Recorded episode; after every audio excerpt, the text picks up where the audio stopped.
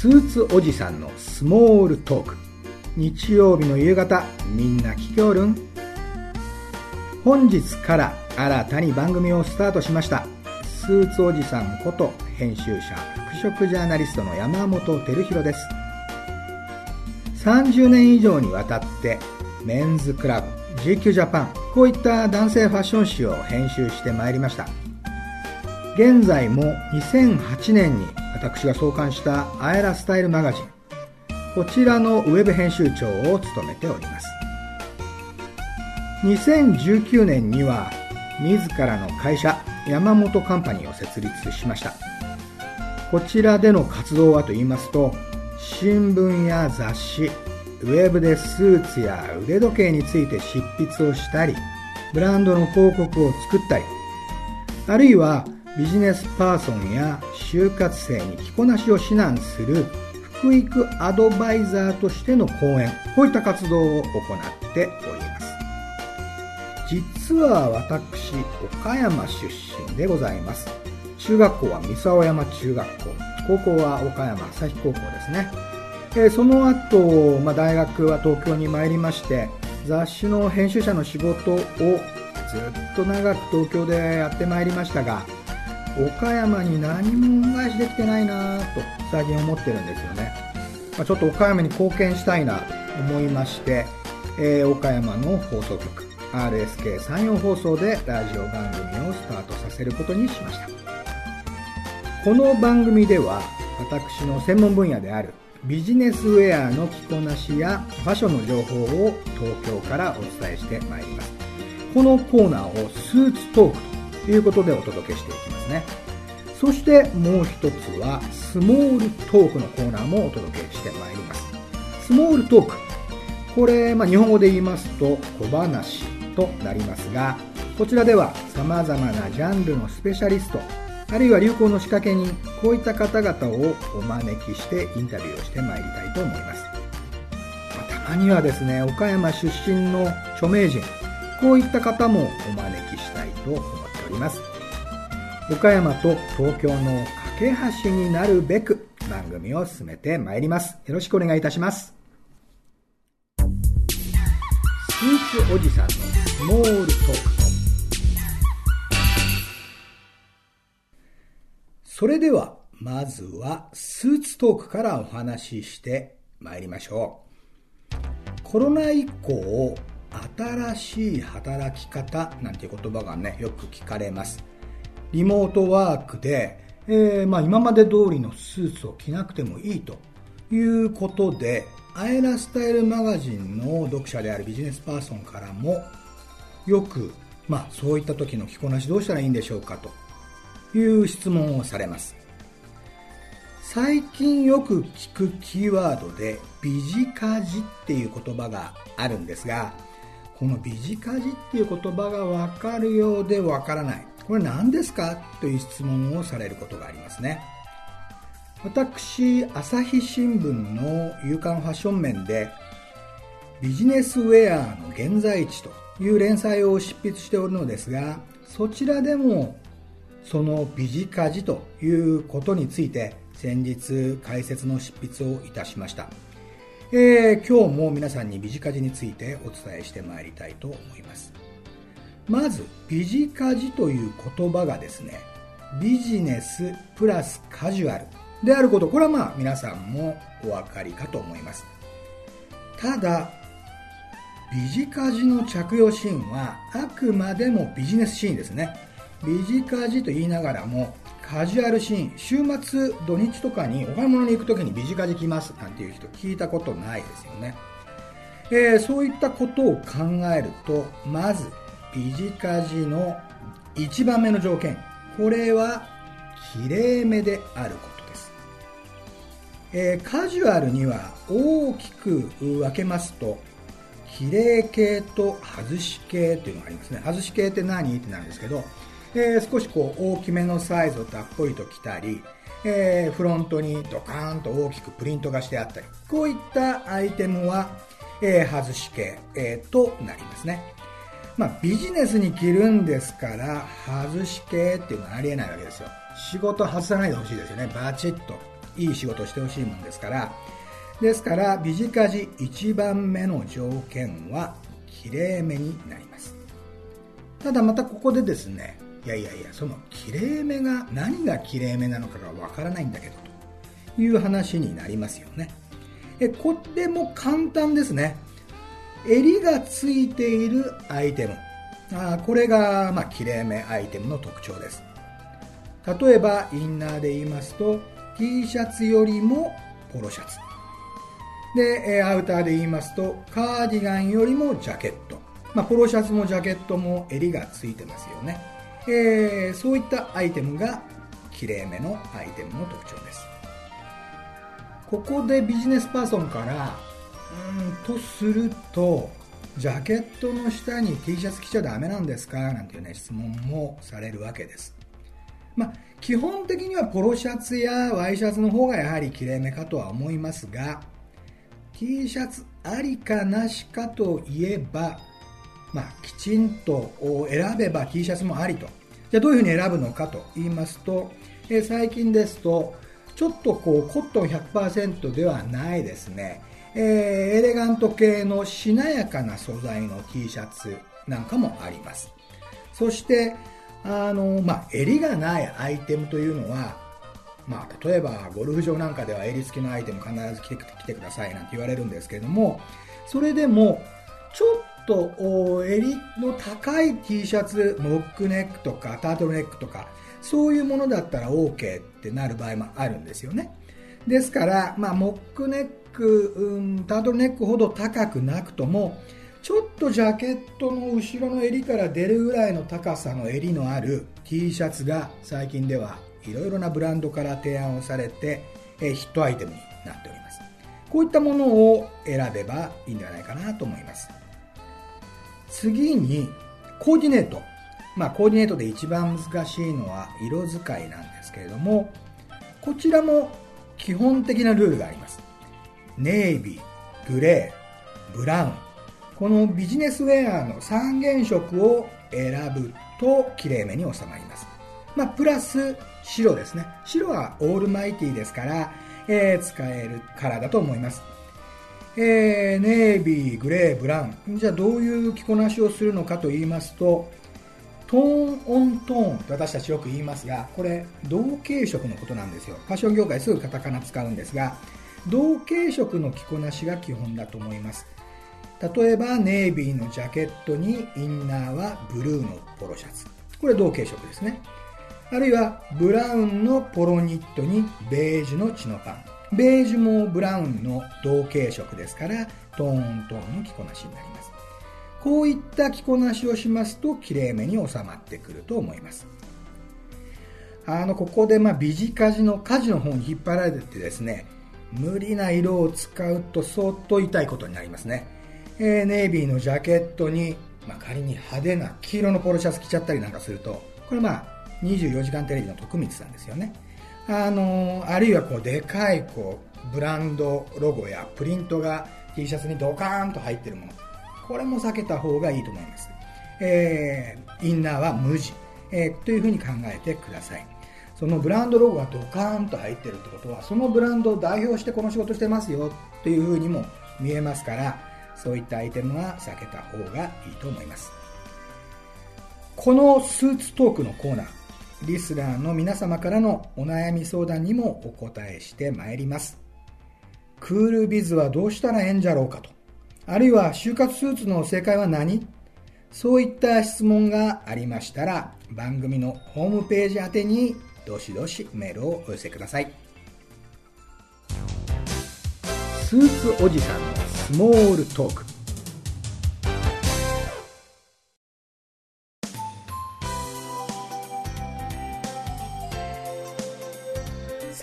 ここからはスモールトークのコーナーですスモールトーク日本語で言えば小話なんですけれども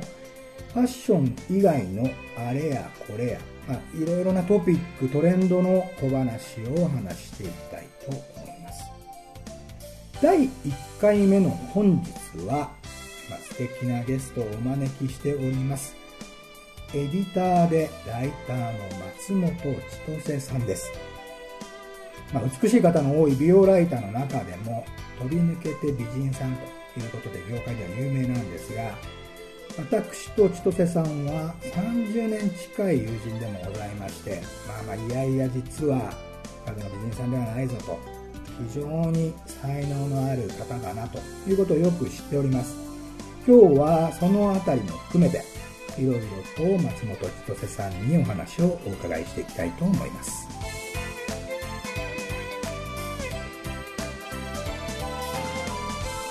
千歳さんこんにちは。こんにちは。ね松本千歳さんのことを私いつも千歳さん千歳さんというふうに呼んでますけれども、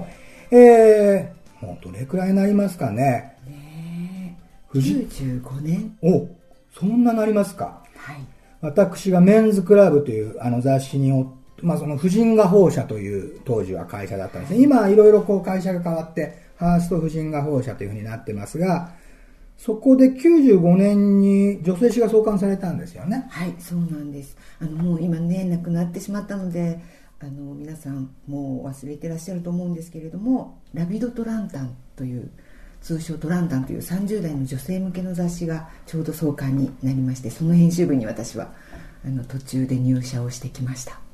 私は忘れてないですよ。本当ですか？ねあのまあ婦人画報社には晩餐館っていう25歳というね、はい、ターゲットにした雑誌がありまして、はい、その後バンテーヌという20代をターゲットにした雑誌がありまして、はい、その後30代にもきちんとまあ着こなしや暮らしぶりを提案していきましょうということで、はい、トランタンは創刊されましたよね。はいそうなんですよね。あの当時まだ30代の女性誌っていうのがまだこの世になくてあのどっちかというと30代になったら女性はもうその舞台から降りてくださいねというようなムードだったんですけれども、まあ、そこでもっと女の人として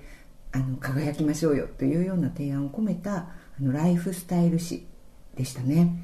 千歳さんはその前は編集者だったわけじゃないですよね、はい、そうなんです。全くの素人で、うん、あのもともと、えっと、大学を卒業してからは新卒で、えっと、キャビンアテンダント2年間。はい、うん、でその後は広告代理店でそこで化粧品のあの営業担当だったので、えー、編集部にも、まあ、美容担当ということでなんとなくこうあ入社したんですけど最初本当に驚きました。編集者って私何にもできなくてこの見出しを考えるんだとかこの文章を書くんだみたいなので本当に戸惑いの毎日でしたね。95年創刊メンバーですよね、はい、そうですよね、はい、あの今その大学卒業したところからお話になりましたが、はい、実はあの私は岡山出身なんですが、はい、千歳さん鳥取の出身ですよね。そうなんです。鳥取の出身なんです。珍しいですよね。ねなかなか、はい、まあ、東京で編集者やってると、はい、岡山出身の人にも会わないんですけど鳥取の方もなかなかお目にかからないですが、はい、この山陽放送岡山のラジオ局なんですが、岡山どんなイメージですかね？行かれたことあります？あもう何度も。何度も。っているし、うん、大好きです。フルーツも美味しいし、うん倉敷とか、うん、素晴らしいところもあるし若い頃デートとか行きましたね。まあそういうことにしておきましょう。そういうことにしておきましょう、はい、すごい好きな場所なんですけれども、はい、あとあの東京の新橋にこうアンテナショップが鳥取と岡山のあの両方一緒にアンテナありますね。ありますね、ええ、そこのねあの名前って知ってます山本さん。え何でしたっけ？桃手なしっていうショップで桃と梨桃と梨？はいそれをええー、そんな名前でしたっけ？はい桃って梨っていうみたいで私はもうなんか岡山県とすっかりお友達のつもりでいます。そうですよね。あのまあ普通に考えたら岡山と広島の物産展とか、はい、そういうふうに思いますし鳥取だと島根かなと思うんですけど、はい、まあなんか多分岡山の人は広島をライバルだと思ってるし、はい、鳥取の方は島根ライバルだと思ってて、ここは岡山と鳥取で仲良くしようっていう考えなんですかねあのアンテナショップはね。私もそうだと思います。なんかね、ね、普通ならその横並びのね県同士という方がナチュラルだと思うんですけれどもだから鳥取の人たちはすごい岡山県の人たちをね尊敬してるんです。そうですか、はい、あの最近ですね、はい、えー、またまあいろいろ今までもえー、雑誌だけではなくて、はい、自分自身の本を、はい、執筆されておりますよね、はい、えー、千歳さんは自分ではもうエッセイストという言葉は使わないんですけども必ずライターとかエディターという、まあえー、ことをおっしゃいますが最近顔は言葉でできているとい。うエッセイ集を出されましたよね、はい、これどういう本なんですか？はい。あのこれはマガジンハウスの「クロワッサン」という雑誌であの3年ちょっと連載をさせていただいていたものをまとめたものなんですけれどもタイトル自体はもう最後の最後にあのこれ担当編集の女性がつけてくれたものなんですけれども私はまあ美容を日々あの仕事としてやらせてもらってるんですけれども、まあえっと、具体的な化粧品や美容法よりも言葉の方が顔を作ってるなというのを実感するので大人になるほどに、はい、それをそういった言葉をまとめた本になります。そうですよね、はいあの美容ライターの方でも、まあ、もちろんいろいろな化粧品をトライをして使ってらっしゃるので機能を語ったりあるいはメイクでここの眉1ミリ上にとかそういうテクニックをいっぱい語る方も大勢いらっしゃいます。もちろん千歳さんもそういうお仕事もされますがどちらかというと、まあ、生き方とか暮らしぶりとか、えー、生活のスタイルとかそういうことがまあ、顔に出るんではないかというふうな内容だったのかなと思うんですが、はい、あの連載はマガジンハウスのクロワッサンでやられてますがこの本は講談社から出てますよね。はい、はい、そうなんです。ねえ、はい、素敵なカバーであの真っ赤の、まあ、タイトルが英語でさっといったすごい素敵なカバーなんですけどもあの帯に千歳さんの写真がドカーンと出てましてまあまあ美しいその写真に顔は言葉でできていると。日本語のタイトルが載っていて非常に説得力があるんですけれども、はい、まあ美しい本ですよね。どうですか？カバーは。ありがとうございます。なんかね今あのラジオは聞いてらっしゃる方見えないのでそうですね。あの言いたいこと言えていいですねいやいやいや。思いながら聞いてましたけれども、うん、あの実はこの本をというか連載をさせていただくきっかけになった言葉というのがあって、ええ教えてくださいぜひ。時あの新しい靴を履いたら、えっと、靴ずれができてああしまったと思って私はあの絆創膏その日は持ってなくて、えー、セブンイレブンに駆け込んで絆創膏を買ったんですけれどもそしたらその店員さんが「お大事に」っておっしゃったんですね。ねはい、私はそれまであの足は痛いしその日雨が降り出したりタクシーが捕まらなかったりもうすごく嫌な顔をしていて眉間にしわを寄せてたんですけどあの私の中では予想外の「お大事に」という言葉に思わずその、えっと、眉間のしわが緩んであ顔が変わったなと思ったんですね。あの40代ぐらいの女性だったんですけれどもあこういう言葉の威力ってすごいなというふうに思ったのでなんかそれがきっかけになってスタートしたんでした。ねえなかなかそういうコミュニケーション難しいですけれども、コンビニの店員さんとのやり取り一つでもね、はい、気持ちが前向きになったりしますよね、はい、はい、本当にそれを感じました。あのこの本の中には千歳さんが気になったそういった言葉がいくつか、はい、あのいくつも掲載されてるんです。がもう一つぐらいあの紹介してください。はいそうですね。あのえっと、あるスタイリストの女性があのいつもお仕事している方なんですけれどもその方が師匠に言われた言葉で100点満点でもつまんないっていう言葉がありまして、うん。はい、なんかあのそのスタイリストさんは師匠に言われた通りに、えー、物を集めてきてそれはパーフェクトだったらしいんですけれどもそこに全然驚きがないというのであの師匠はあのもしかしたらあそこで裏切る何かを持ってきてほしい。そしたら20点かもしれない。でも200点かもしれないでしょっていうその面白がることをしなさいっていう意味だったらしいんですけれども。なるほど、はい、なんか私自身は仕事に対してもそうですけどあの髪型とかメイクとかお洋服に対してもなんか100点満点を目指すんじゃなくてあのちょっと挑戦をしてちょっと挑んでまあ、20点かもしれないけど200点かもしれないっていうのが面白あそういうふうに面白がるものにしたいなって思うようになりました。確かに。千歳さんは主に美容のお仕事をしてますし、はい、私はファッションの仕事が多いんですけれども、まあ、通り一辺とどっかで見たことあるなというものよりもあれ？これは見たことないぞとか、まあ、そういった驚きが面白いコンテンツになりますしそういった驚きがまた読者に伝わるっていうのが我々の一番やりたい仕事だと思いますので、まあ、100点だけれどもダメですと。言われたその師匠のね言葉ってすごく我々も心に留めておきたいなと思います。あのー、まあ今日実はメイクやビューティーのトレンド、まあ、こういったことも教えていただきたいんですが、ちょっと今日はですね、もうお時間が来ておりますので、えー、来週もですね、女性のリスナーの方、もっともっと美容のテクニックを教えてよ、なんていうね、えー、声も上がると思いますので、来週もゲストとしてご登場いただきたいと思いますが、来ていただけますか？ぜひ喜んで。ね、今いいと思って言われたらどうしようかと思いましたけどね。言いかけました。言いかけましたよね。世代ですからね。はい、えー、ですから、えー、来週もまたゲストとして松本千歳さんにご登場いただきます。スーツおじさんのスモールトーク。今週から始まりました番組、スーツおじさんのスモールトーク。